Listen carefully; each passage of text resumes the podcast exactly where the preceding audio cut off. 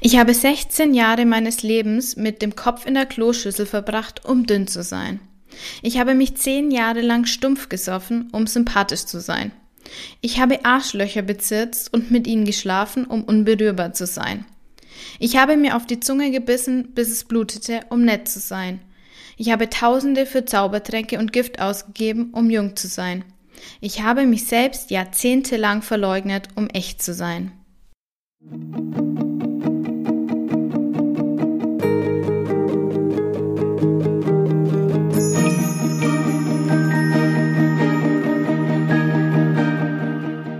Hallo, ich bin die Kathi von Emmy Rosa. Schön, dass du heute dabei bist.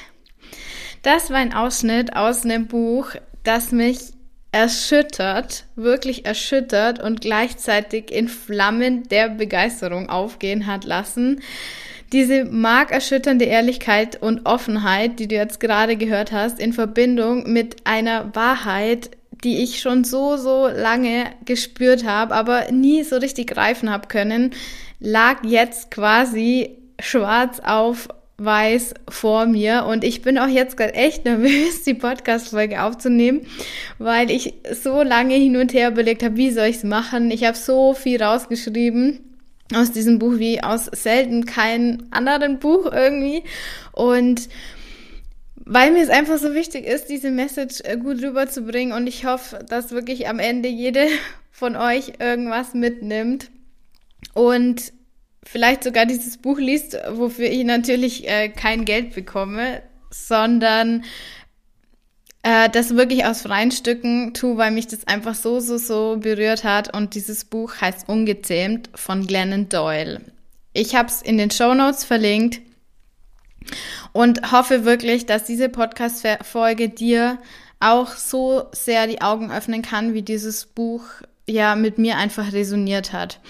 Bei Abschnitten wie Passt dich an, am Anfang ist es ungewohnt und ein bisschen unbequem, aber mach dir keine Sorgen. Irgendwann vergisst du, dass du in einen Käfig gesperrt bist. Schon bald wird dein Käfig sich ganz normal anfühlen, wie das Leben.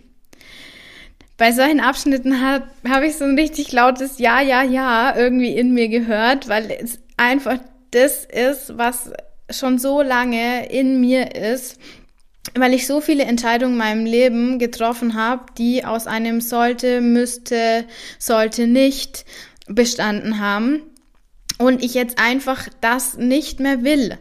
Und dann habe ich mir die Frage gestellt, wer war ich eigentlich, bevor ich in diesen Käfig gesperrt worden bin? Wer war ich, bevor dieses sollte, sollte nicht, müsste, richtig, falsch, gut, böse so in mein Weltbild gekommen ist? Und da kommt halt einfach die Frage hoch, was sind diese Konventionen eigentlich? Eigentlich, wenn wir darüber nachdenken, dieses ganze sollte, müsste, das, da kannst du für dich einsetzen, was das bedeutet, was es jetzt speziell bei dir ist, dann kommt eigentlich raus, dass das nichts echtes ist. Das sind künstlich konstruierte geformte Käfige von unserer Gesellschaft, die uns in einen Rahmen packen sollen, dass unsere Gesellschaft so funktioniert, wie sie heute funktioniert. Und funktionieren setze ich hier mal in Anführungszeichen, weil wenn wir schauen, wie die psychischen Erkrankungen, die Zahlen nach oben gehen, auch körperliche Erkrankungen, obwohl wir im Wohlstand leben und, und unser Gesundheitssystem wahnsinnig gut ist, geht es unserer Gesellschaft nicht schlecht. Oder ähm, es wurde alles konstruiert, um uns etwas zu verkaufen, nämlich Diätprodukte, Zellulitebehandlungen, immer neue Klamotten, weil das Gewicht ja ständig hoch und runter geht und so weiter und so fort. Also das, dieses sollte, müsste und so weiter, das ist nicht echt. Und das Schlimme ist, selbst wenn wir diesem sollte, müsste, hätte nachlaufen, dann werden wir es nie allen recht machen. Wir können es nicht allen recht machen, weil es immer irgendjemand gibt, der ein anderes sollte, hätte, müsste im Kopf hat. In der anderen Ausprägung. Du wirst es niemals deinen Freunden genauso recht machen können wie deinen Eltern oder deinen Großeltern oder Kindern, weil jeder was anderes als richtig empfindet. Und wenn wir jetzt mal nochmal bei dem Thema Körper bleiben, weil das einfach Thema meines Podcasts ist, unter anderem. Wir vergleichen uns ständig mit einem Ideal, das eigentlich nicht existiert oder gibt es irgendwo dieses perfekte Wesen mit einem Top-Körper, Top-Aussehen, Top-Karriere, Top-Leben und fühlt diese Person das auch? Weil das ist nämlich die Frage.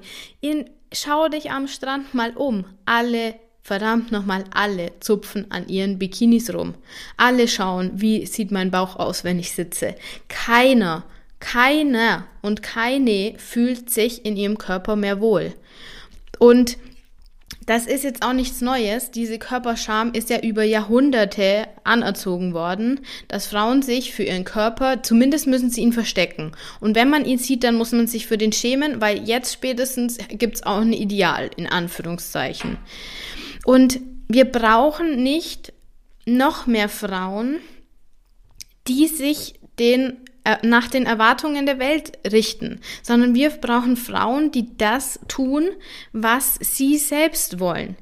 Die Glennon Doyle schreibt, wenn eine Frau endlich begreift, dass es unmöglich ist, die Welt zufriedenzustellen, hat sie endlich die Freiheit zu lernen, sich selbst zufriedenzustellen. Weil das ist auch irgendwann, wo der Punkt, der bei mir dann erreicht war, dass ich irgendwann einfach Angst hatte, alles zu verpassen. Dass ich Angst hatte, weil ich Dinge nicht mache, weil ich denke, ich darf die nicht machen. Und da gibt es eine ganz, ganz große Liste, auch bei mir, ähm, die ich jetzt langsam versuche abzuarbeiten, weil was ist das Schlimmste, was Leute sagen, wenn sie auf dem Sterbebett liegen, hätte ich XY gemacht. Die sagen nicht, ich bereue, also selten natürlich so schlimme Taten vielleicht, aber weniger bereut man Dinge, die man äh, getan hat, als Dinge, die man nie getan hat. Und jetzt ist äh, der Zeitpunkt, wo du anfangen sollst, wenn du das jetzt hörst. Und ich hoffe ich, dass der Schmerz und diese Angst, irgendwas zu verpassen, einfach so groß wird, dass du anfängst, Stück für Stück und ohne Stress. Es geht nicht darum, jetzt wieder irgendwas perfekt zu machen, sondern es geht darum, Schritt für Schritt anzufangen, zu schauen, was willst du wirklich? Was ist eigentlich dein wirklicher Wunsch? Was ist das Leben, das du leben willst? Weil solange du das nicht machst, kämpfst du auch nur um einen Platz an der Tafel des sozial Akzeptierten und versuchst da irgendwie Anerkennung zu bekommen hinsichtlich deines Äußeren, hinsichtlich deiner Karriere, hinsichtlich deine, deines aufopfernden ähm, Verhaltens deiner Familie oder deinen Kindern gegenüber. Versuch das nicht mehr zu tun. Das wird dich nicht glücklich machen, weil das Leben mit dieser Aufschrift gut genug. Die Beziehung ist gut genug, der Wohnort ist gut genug, ähm, der Job ist alles gut genug. Das ist nicht das geilste Leben, das du dir vorstellen kannst, sondern versuch das wirklich zu machen, was du möchtest. Und ich sage dir, das Thema Essen wird sich erledigen. Weil was ist das Thema Essen eigentlich? Und dieses Thema Körper. Das ist dieser Wunsch, einfach anerkannt zu werden und glücklich zu sein. Anerkennung über den Körper und über das Äußere ähm, zu erlangen, ist erstmal verdammt schwer, muss man ganz einfach sagen. Es ist ein verdammt harter Kampf, den wir alle schon ganz lange kämpfen und den wir auch nicht erreicht haben bisher, sonst wären wir wahrscheinlich nicht hier. Mm, und es ist ein verdammt unsicherer Untergrund, auf dem du dein Haus gebaut hast, weil du wirst dich verändern. Du wirst älter werden. Du wirst nicht mehr so aussehen wie jetzt. Dein Körper wird sich verändern und wenn du dich darüber definierst, dann hast du langfristig ein ganz, ganz, hast du auf Sand gebaut. Das muss man sagen. Und wenn du glücklich sein willst, das ist ja der andere Aspekt des Essproblems. Wenn du glücklich sein willst, dann besteht dieses Glück nicht daraus, Anerkennung zu bekommen, sondern das Glück besteht daraus, dass dein Leben so ist, wie du es tief in deinem Inneren dir wünschst. Und das kannst du jetzt machen. Und ich hoffe so sehr, dass das jetzt für dich auch so Ansatzpunkte gibt, wo du sagen kannst, hm, vielleicht sollte ich da mal drüber nachdenken. Ein Thema, das ich glaube, auch für viele, die jetzt den Podcast hören, so ein Thema sein kann, weil ich ungefähr weiß, wie alt meine Hörerinnen sind, ist das Thema Kinder. Das Thema Kinder ist für mich auch gerade sehr präsent, weil ich 32 bin, ich bin verheiratet, ich arbeite seit einigen Jahren äh, und in meiner Umgebung gibt es verdammt viele Kinder mittlerweile. Dieses Jahr bei unserer Hochzeit, so wir hoffen, dass sie stattfindet, uns also die große Hochzeit, haben wir bisher 19 Kinder.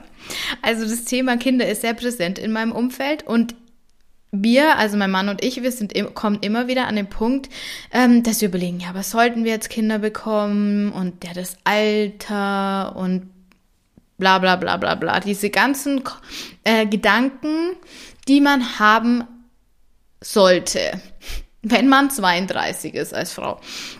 Und wir kommen immer wieder zu dem Schluss, dass wir jetzt eigentlich keine Kinder wollen. Wir fühlen das noch nicht. Und ich, man sollte definitiv fühlen, dass man Kinder will, wenn man sie dann bekommt, weil das ist eine Aufgabe, die erstmal alle Routinen und alles ähm, auf den Kopf stellt. Ich bin mir sicher, dass ich irgendwann Kinder will, aber nicht jetzt. Aber warum, verdammt normal, habe ich so lange so krasse Angst davor gehabt, Kinder zu bekommen? Und das war so ein Punkt, der in diesem Buch immer wieder mh, mm, hochgekommen ist und über den ich mir sehr viele Gedanken gemacht habe. Und im Endeffekt ist es alles darauf rausgelaufen, dass ich den Glaubenssatz habe, wenn ich Kinder bekomme, ist mein Leben vorbei.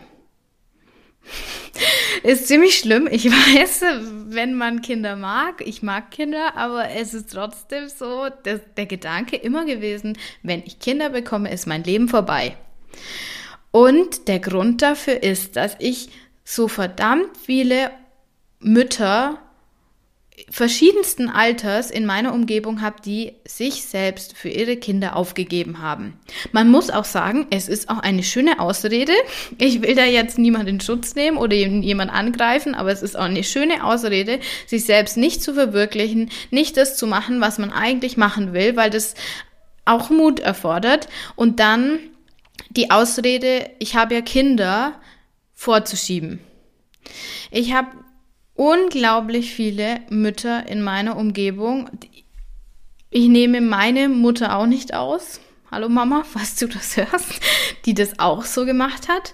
Und das hat bei mir diesen Glaubenssatz ähm, gefestigt, wenn ich Kinder habe, ist mein Leben vorbei hat zu etwas Problemen in den letzten Monaten beziehungsweise Jahren geführt, weil ich dann gedacht habe, ich muss ganz schnell alles machen, was ich noch machen will. Also eigentlich will ich die mein ganzes restliches Leben in zwei oder drei Jahren leben.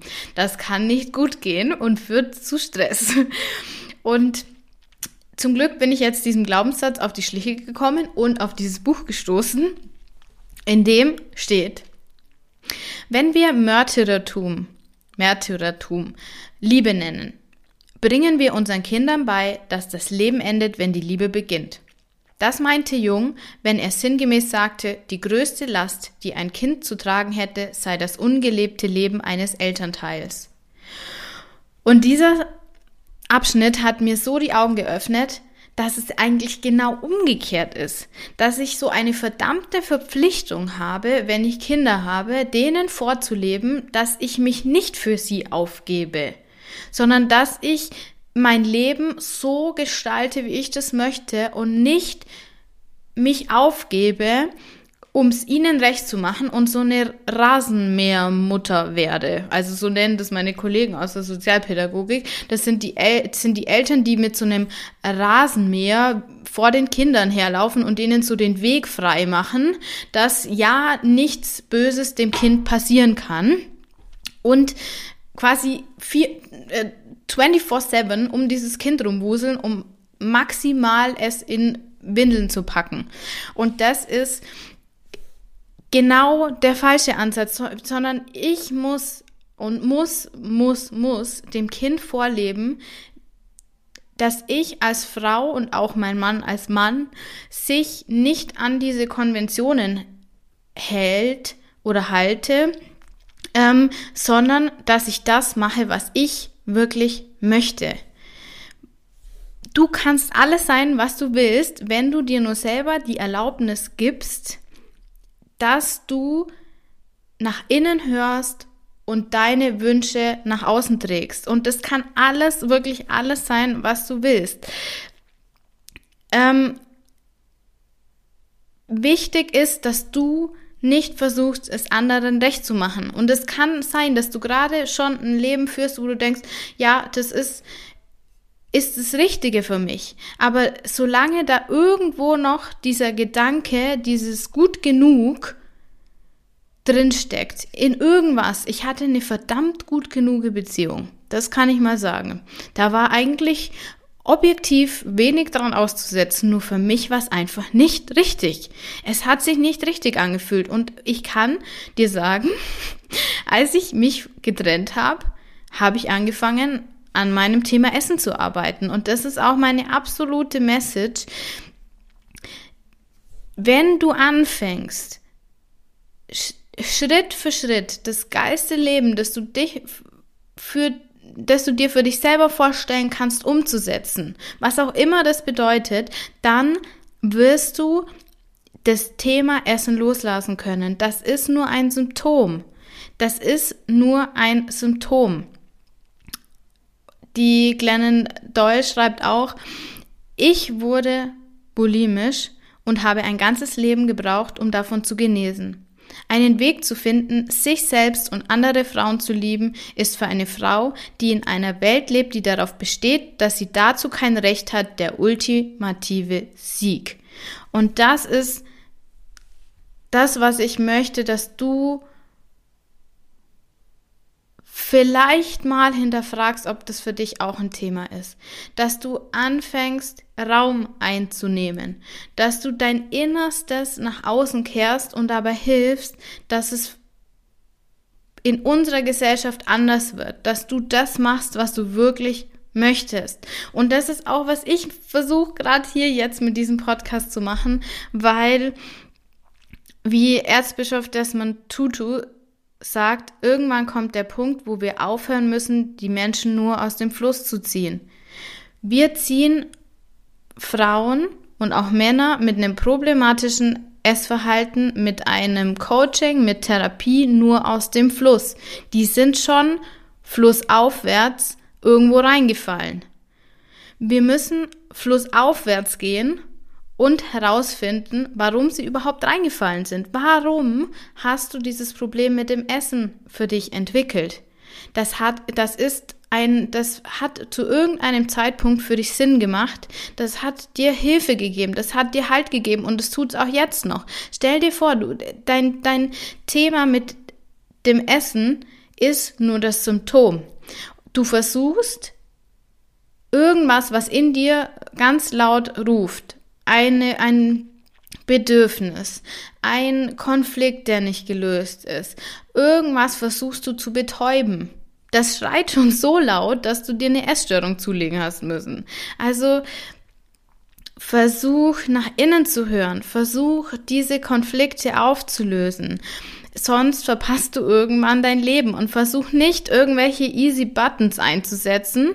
Also Easy Buttons sind alle möglichen Dinge, die kurzfristig dich betäuben. Das ist Netflix, Alkohol, Essen, Sport in irgendeiner übermäßigen Weise, das kann Sex sein, alles Mögliche, was dich einfach nur ablenkt von dem, was eigentlich gerade gesehen werden will und fang an, die Haustür aufzumachen, wenn es läutet und dieses Gefühl zu hören.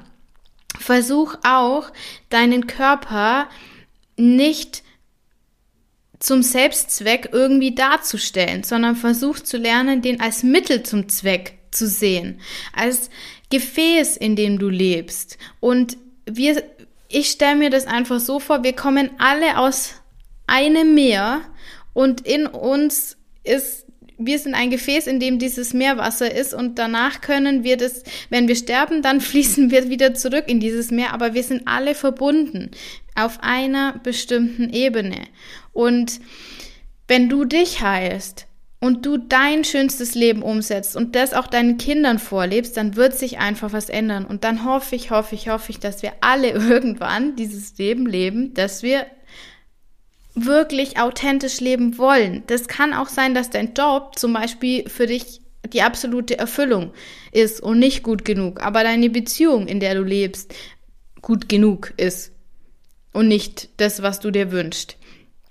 Oder dass ja, dein Wohnort einfach nicht der richtige für dich ist. Mach, was du möchtest. Und dann wirst du sehen, wird sich das Thema Essen früher oder später einfach lösen. Weil du dann authentisch bist, weil du dann lernst hinzuhören. Und dieses Hinhören ist auch die Voraussetzung dafür, dass du das Thema Essen lösen kannst. Beschwören wir also, schreibt Glennon Doyle, aus den tiefen tiefsten Tiefen unserer Seele herauf das wahrhaftigste, schönste Leben, das wir uns vorstellen können und bringen all das zu Papier. Wir sehen uns an, was wir geschrieben haben und fassen den Entschluss, dass dies keine Luftschlösser sind. Dies ist unser Marschbefehl. Dies ist der Bauplan für unser Leben, unsere Familie und die Welt. Möge die unsichtbare Ordnung sichtbar werden. Mögen unsere Träume Pläne werden. Hol dir dein Journal oder Zettel und Stift und schreib direkt drauf los. Schreib ohne jegliche Grenzen und damit meine ich wirklich keine Grenzen. Wenn du das möchtest, werde Aussteigerin auf Teneriffa, leb in der Höhle mit einem Harem an Männern und Frauen oder beidem oder was auch immer. Wenn das wirklich das ist, was du willst, mach alles. Stell dir das einfach mal vor. Es passiert nichts, wenn du dich einfach mal traust, das aufzuschreiben ohne jegliche Grenzen. Schreib dir das schönste, wahrhaftigste Leben auf, das du dir vorstellen kannst und setz es um. Sei mutig und pack deine Rüstung aus Liebe und Selbstvertrauen ein. Ich sag's dir, es ist gefährlich da draußen, weil Revolutionärinnen sind nicht gern gesehen. Aber tu's trotzdem. Du bist die Schöpferin deines Lebens. Deine Kathi von Emirosa.